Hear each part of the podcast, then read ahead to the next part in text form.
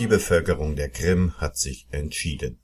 Künftig ist die Krim ein unabhängiger Staat und Mitglied der Russischen Föderation. Die Proteste westlicher Staaten überschlagen sich.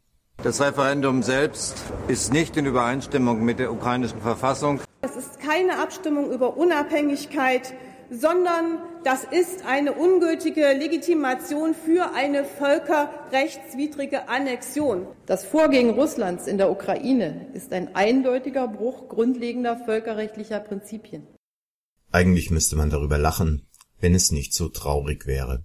Da putscht der Westen in der Ukraine ein offensichtlich faschistisches Regime in die Regierungsgebäude und erkennt die Gaunerbande vorbehaltlos als neue Staatsführung an. Wenn jedoch die Bevölkerung der Krim sich in freien Wahlen dafür entschließt, sich eigene Autonomie zu verschaffen, dann heulen alle auf und berufen sich dabei ausgerechnet auf das Völkerrecht. Dabei spricht dieses sich eindeutig zugunsten der Krim-Entscheidung aus. Hierzu der österreichische EU-Parlamentarier Ewald Stadler. Als auf der Krim abgestimmt wurde, war er als Wahlbeobachter vor Ort.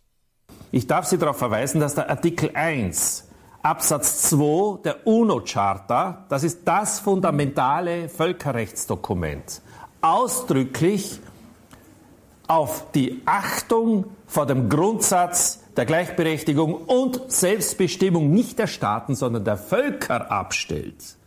Das heißt also so zu tun, dass die Ukraine und das ukrainische Volk das Volks wäre, das hier von die Selbstbestimmungsrecht ausüben hätte und nicht Teile davon, ist Missachtung des geltenden Völkerrechts. Das Völkerrecht stellt ausdrücklich in dieser Passage, was das Selbstbestimmungsrecht anlangt, nicht auf Staaten ab, sondern auf Völker.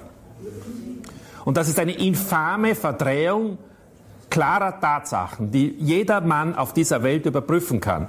Ich sage es nochmal, Artikel 1 Absatz 2 der UNO-Charta sieht da ausdrücklich die Ausübung eines derartigen Selbstbestimmungsrechts vor. Nicht anders sieht dies der Politologe und ehemalige SPD-Abgeordnete Dr. Nils Diederich.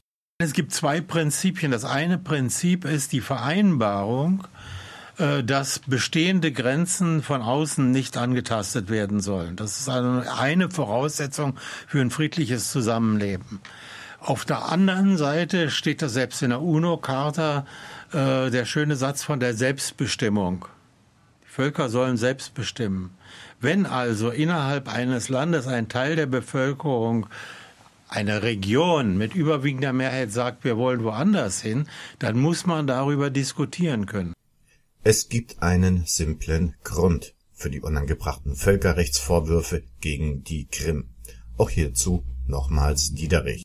Es gibt natürlich einen Hintergrund, warum auch gerade die Europäer äh, dagegen Widerstand leisten. Denn wir wissen, dass gerade in Schottland Unabhängigkeitsbestrebungen sind, in Katalonien äh, Unabhängigkeitsbestrebungen. Das heißt, äh, die nationalen Regierungen denken natürlich daran, auch ihre Schäfchen beieinander zu halten. Also darf man solche Tendenzen überhaupt nicht billigen und muss sie auch verurteilen, wenn sie woanders stattfinden.